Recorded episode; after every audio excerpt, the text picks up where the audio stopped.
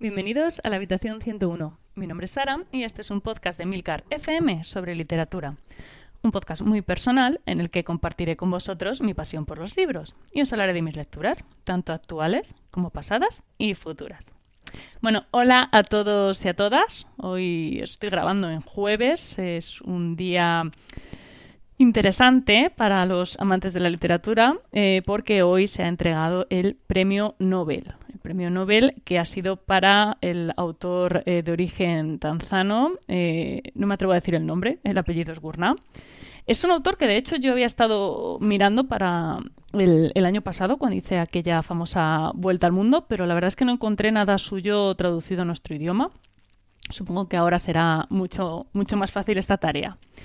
Y bueno, yo hoy os venía a hablar de otra autora, una autora que es mi eterna candidata al Nobel, pero bueno, como está siempre en la lista de favoritos, pues no lo va a ganar en la vida, porque todo el mundo sabe que si te ponen en la lista de, favorito al Nobel, automáticamente te descartan en la academia. Bueno, la novela que os traigo hoy eh, me resulta un poco problemática por el hecho de que no hay nada que yo os pueda decir que vaya a hacer justicia a lo buenísima que es. Y no sé si voy a ser capaz de transmitir lo muchísimo que me ha gustado, pero bueno, voy a intentarlo. Eh, yo sabía que me iba a gustar esta novela, lo sabía antes de leerla. Y bueno, tenía las expectativas por las nubes, porque mm, es que estamos hablando de Margaret Atwood, eh, que para mí son palabras mayores. Es una escritora muy conocida últimamente gracias al éxito que ha tenido la serie de televisión que adapta el cuento de la criada. Pero ella no es la típica autora de un solo éxito. Es una gran escritora, una escritora brillante y me atrevería a decir que es una de las voces que mejor ha sabido analizar nuestra época. De hecho, yo diría que es el equivalente a George Orwell del presente. Así que para este mes, este mes tan especial de octubre de Leo Autoras, ¿no? el mes en el que estamos leyendo a escritoras, pues eh, quería traerla a ella, también porque este, este mes va a haber novedades, ahora os cuento. Bueno, eh, además de novelista, Margareta Tus es poeta, es crítica literaria, profesora, activista política y tiene una carrera muy larga y muy exitosa a sus espaldas. Yo la admiro profundamente, me parece una de las mejores escritoras vivas que hay. Y la verdad es que me ha sentado un poco mal que no le dieran el Nobel otra vez. Pero bueno, ya todo se andará, ¿no? Supongo que todo llega. Bueno, he leído varias eh, novelas suyas, aparte de esta que os traigo hoy. He leído, por supuesto, El cuento de la criada. Es una novela de la que he hablado mucho, aunque nunca en este, este podcast, pero mm, paciencia, todo llega. Eh, también he leído Los Testamentos, que es la continuación del cuento de la criada, de la que os hablé el año pasado, además por estas fechas. Eh, alias Grace, otra novela que acabó siendo adaptada a la pantalla y Penélope y las doce criadas, que también eh, ha caído en el podcast. Bueno, me quedan muchas historias de Margaret Atwood por leer, una suerte, y es una, autora que imagino que volverá a repetir eh, paso por la habitación 101. Los libros de Margaret Atwood eh, se, estudian en institutos y en universidades, ¿vale? Y no es por nada, ¿vale? Es una escritora con una capacidad de análisis brutal. Es capaz de comprender eh, no solo en qué punto se encuentra la sociedad, sino hacia dónde se dirige, ¿no? Que eso es como más complicado todavía. Eh, tiene una capacidad que, mm, que han tenido otros grandes escritores distópicos, como os decía George Orwell, y bueno, por eso los, los he comparado, ¿no? Y bueno, aunque Margaret Atwood como novelista trabaja muchos géneros, em, a mi juicio donde deslumbra es en el género distópico. Es una autora a la que muchos, muchos, muchas tratan de imitar. Y no me extraña, ¿vale? Pero eh, nadie lo consigue porque lo que hace esta escritora es que son palabras mayores. De hecho, en breve eh, os hablaré de una de estas eh, intentos de imitación. Bueno, tengo que reconocer que a priori Oris y Craig eh, no me llamaba especialmente la atención, en parte por culpa de la sinopsis que figura en el libro, ¿vale? Que ahora os la leo, pero que me resulta algo, no sé, inadecuada. Además, como que me tiraba un poco para atrás que fuera una trilogía que no estaba traducida aún a nuestro idioma, pero todo cambió cuando me enteré de que este mes de octubre, que por eso os decía que este mes había novedades, se publica la última entrega en castellano. Entonces dije, vale, este es el momento, ha llegado la hora, ¿no? Y bueno, es, este mes va a ser cuando me termine la trilogía. Todavía no he podido. La verdad es que es un mes fuerte porque también sale la parábola de los talentos, que es la segunda parte de la parábola del sembrador de Octavia Butler, que es otra de mis eh, autoras preferidas, así que fíjate, estoy pletórica este mes de octubre. Bueno, vaya por delante que Oryx y Craig se puede leer perfectamente por separado y aún así es una experiencia magnífica, ¿vale? Pero es cierto que forma parte de un todo y que la historia está concebida en tres partes. La primera parte, que como os digo es Oryx y Craig, se publica en Canadá en 2003. Luego sigue El año del diluvio, del que también os voy a hablar, ¿vale? Que se publica en Canadá en 2009. Es una novela que viene a completar lo que ya no se había contado eh, a Margaret Atwood en Oryx y Craig. principalmente va a resolver eh, esas cuestiones que, que se quedan así un poco cojas en la historia y que necesitan como una nueva perspectiva. Bueno, ahora os cuento más, ¿vale? Bueno, la última entrega se publica en 2013 en Canadá y acaba de salir eh, publicada en castellano. Bueno, ahora sale ahora en, nada. No me acuerdo ahora mismo el día, pero está, lo tengo apuntado en el calendario seguro. Lo que pasa es que no lo tengo a mano. Bueno, se titula Matadam y está escrita desde la perspectiva de dos personajes que se presentan en el año del diluvio. No os puedo decir mucho más porque Aún no lo he leído, evidentemente, y bueno, pues tampoco sé más que vosotros porque no he querido tampoco leer. Bueno, vamos a empezar por el principio, es decir, por Oryx y Craig. Eh, yo lo que había leído antes de comenzar la novela, lo que os decía antes que eh, era una sinopsis que no me resultaba como nada apetecible y que bueno, eh, os voy a leer, pero suprimiendo algunas partes porque a mí hay algunas cosillas que aparecen en la sinopsis que me parece un error que figuren en, en ella porque para mí son un spoiler, ¿vale? Pero bueno, os lo leo Mm, censurado. Hombre de, las, hombre de las Nieves llora la pérdida de Craig, su mejor amigo, y de la bella y esquiva Oryx, mientras lucha por sobrevivir en absoluta soledad sobre la faz de la tierra.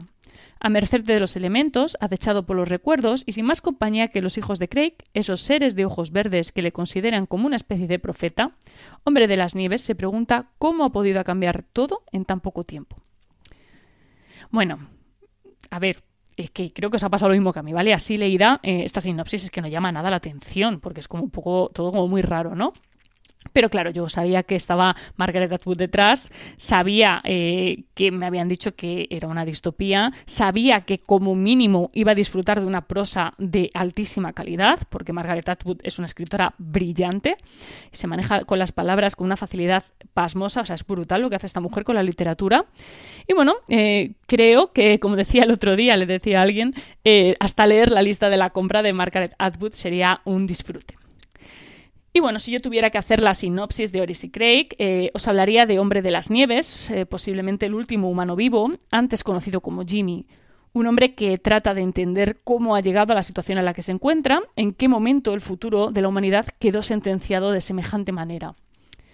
¿Es una distopía? ¿Es una novela apocalíptica? Bueno, a ver, en realidad es un poco las dos cosas. Cada línea temporal podría englobarse en un género, o al menos así lo veo yo. Por un lado tenemos la parte distópica, ¿no? La sociedad de Jimmy, el pasado de hombre de las nieves, la historia de una sociedad que se encamina hacia la autodestrucción, eh, un poco la, la famosa Cliffy, y bueno, mm, por otro lado, pues tenemos la, parte posapocalíptica, ¿no? El, presente de Hombre de las Nieves, que por cierto, el nombre eh, me parece horrible, me funciona mucho mejor en la edición original, o al menos a mí me convence más Snowman que, que Hombre de las Nieves, supongo que porque es una única palabra. Pues como decía, todo esto se podría englobar dentro del subgénero Cliffy, clima ficción, ¿no? que es eh, un poco la ciencia ficción que especula con temas relacionados con el clima. Normalmente se hace de manera distópica y pues se habla de los efectos pues, del calentamiento global, de la contaminación y bueno, similar. Es lo que suelen hacer eh, las distopías eh, a nivel político, pero en este caso, pues enfocándolo todo al, al, clima en particular. Y se considera El mundo sumergido de Valar la primera novela de este subgénero. Así que bueno, distópica, apocalíptica, Cliffy da igual, ¿no? Porque realmente es un poco de todo. Yo personalmente lo he sentido más como una distopía porque creo que el mensaje de Atwood es bastante claro en ese sentido, ¿no? La escritora vuelve a hacer un ejercicio de análisis de la realidad para presentarnos las posibles consecuencias de nuestras acciones, presentes y pasadas. Y bueno, a partir de este punto, aviso, es posible que cuente cosas de la novela que sean susceptibles de ser consideradas spoilers yo no voy a contar nada de la trama porque nunca lo hago, ya lo sabéis. pero sí que os voy a hablar de cómo está construido el mundo que plantea Margaret Atwood. Y bueno, sé que hay gente a la que no le gusta descubrir estas cosas eh, antes de su propia lectura. Como os digo siempre, yo creo que el análisis de una distopía eh, es que lo de la, trama es lo de menos, ¿vale? Así que, bueno, yo os aviso eh, y el aviso queda hecho por si alguien quiere cortar ya. Lo que sí os digo, ¿vale? Si decidís retiraros, es que lo hagáis para leer, eh, para, lo hagáis para empezar a leer esta novela, de, pero ya, ¿vale? Porque de verdad os digo que va a ser una de las mejores lecturas que podáis hacer en este, en este momento. Y dicho esto, seguimos, ¿vale? Bueno, la sociedad distópica que presenta esta novela se divide en dos estamentos sociales, ¿vale? Por un lado tenemos los intelectuales, los científicos, ¿no? Los que viven en unos complejos que han sido creados por las grandes compañías, y luego tenemos al resto de la población que vive en las ciudades, que se conocen como plebillas, que en la versión original se denominan plebans, que viene a ser algo así como el lugar de la plebe, ¿vale? Y bueno, igual que en su día George Orwell criticaba en sus novelas los totalitarismos con los que tuvo que convivir en su época, pues Margaret Atwood va a utilizar su trilogía para criticar el capitalismo, ¿vale? ¿Y por qué? Pues básicamente porque es la sociedad en la que vivimos, o sea, no tiene más misterio. En Oris y Craig nos vamos a encontrar pues con una sociedad dominada por grandes empresas, que son las que van a decidir cómo va a ser el día a día de los ciudadanos. Lo único que va a importar es que el dinero cambie de manos. No van a importar las personas, no va a importar el medio ambiente, no va a haber ética, no va a haber moral alguna, ¿vale? Todo va a valer. Todo para ganar dinero. Que supongo que es algo que os suena mucho.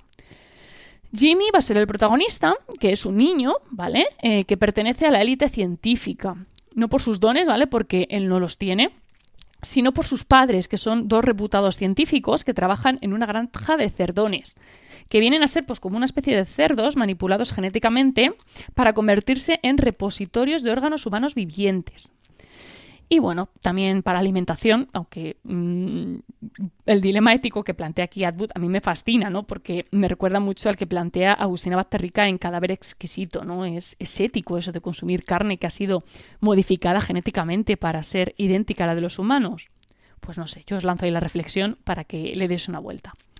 Pero bueno, no es el único avance científico que aparece en la novela, ni el único animal que se modifica genéticamente para obtener rendimientos adicionales de su existencia. La mayoría de estos avances están destinados únicamente a mejorar la existencia del ser humano y en casi todas las ocasiones pues con fines bastante superficiales, ¿no? como evitar el envejecimiento. ¿Y por qué? Pues porque todo esto implica mover sumas ingentes de dinero.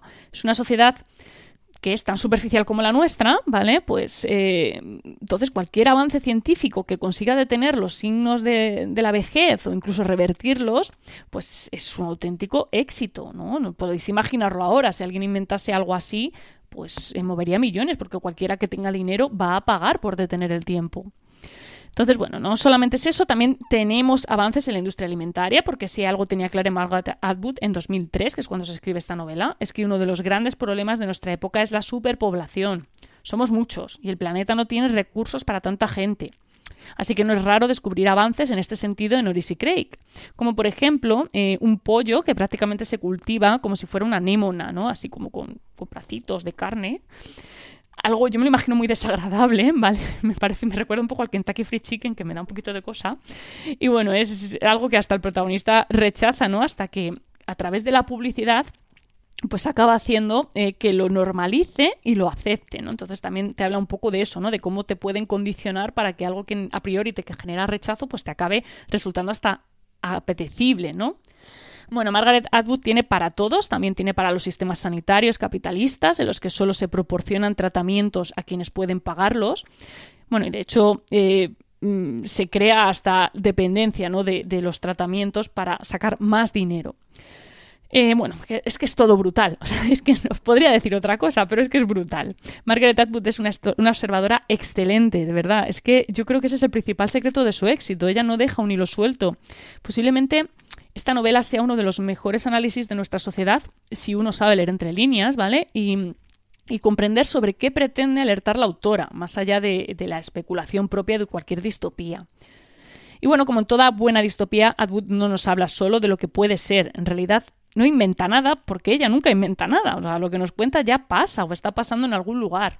Ya existen sistemas sanitarios en los que solo pueden acceder eh, quienes tienen dinero y de hecho cada vez se tiende más a privatizar la sanidad. Un error terrible que nos va a acabar pasando factura y que es precisamente el típico de advertencia que lanza las distopías. Pero claro, quien lee y comprende esta historia, eso ya lo sabe.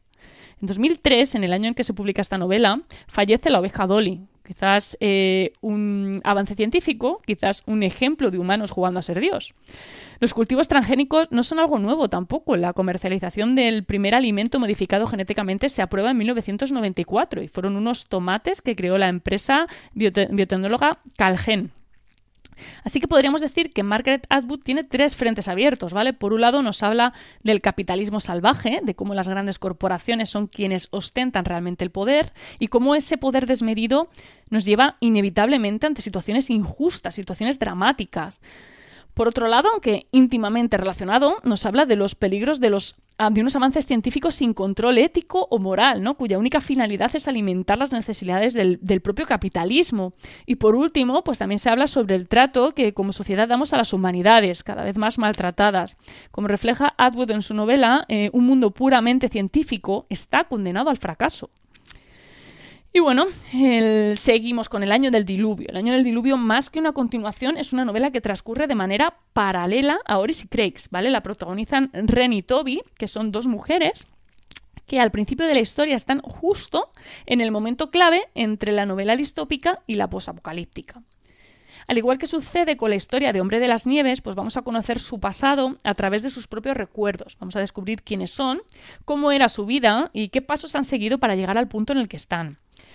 En esta novela vamos a descubrir también más sobre los jardineros de Dios, que es una secta que aparece en Oris y Craigs y que está basada en el culto a la naturaleza. Em, es contraria a los avances científicos que aparecen en la novela y de hecho sus santos, esto me encanta, es que esto me parece una genialidad, ¿no? Sus santos son personajes, pues como Rachel Carson, que es una bióloga marina, Diane Fasey, que es una zoóloga, Anna Atkins, que es una botánica, ¿no? Es una visión eh, totalmente contraria a la de la vida de los complejos. De hecho, los jardineros viven en, las plebillas y así vamos, es como vamos a conocer cómo se vive en ellas, porque es verdad que en Oryx y Craigs no sabemos apenas nada de las plebillas. Y con esto, pues, ¿qué vamos a conseguir? Pues ampliar muchísimo la visión de este mundo distópico que plantea Margaret Atwood y vamos a poder comprender mejor ciertos hechos que suceden en Oryx y Craig que en Oris y Grace los, los, lees, pero como que no terminas de, de, verles la profundidad. Pues aquí se la vas a ver. Son dos historias que se podrían leer de manera independiente, pero que se, se complementan a la perfección. Hay cameos ¿no? de personajes de una novela en la otra, pero no es algo que impida comprender la historia, porque no pasan de ser personajes secundarios. Vamos, que, que se puede leer una novela y no leer la otra, si así se quiere, aunque yo no lo recomendaría hacer, pero no por nada, sino porque es que la historia completa es que me parece tan buena, tan, tan brutal. Y no sé, esa manera en la que Atwood desarrolla estas dos líneas temporales de manera paralela es que me parece sublime. es que, bueno, es que yo todo lo que haga Margaret Atwood me parece una genialidad. Y bueno, en tercer lugar, bueno, porque estas novelas se complementan y se entienden mejor juntas que separadas. O sea, evidentemente, ¿vale? Pero si solo queréis o podéis leer una de las dos, que sea Oryx y Craig. Y bueno, por cierto, esto me ha parecido muy curioso, es que me, acaba de venir a la cabeza. La autora subastó con fines solidarios los nombres de varios personajes del libro. O sea, mm, que me parece una pasada. Concretamente de la periodista Rebecca Eckler, que pagó 7.000 dólares por aparecerle en la novela.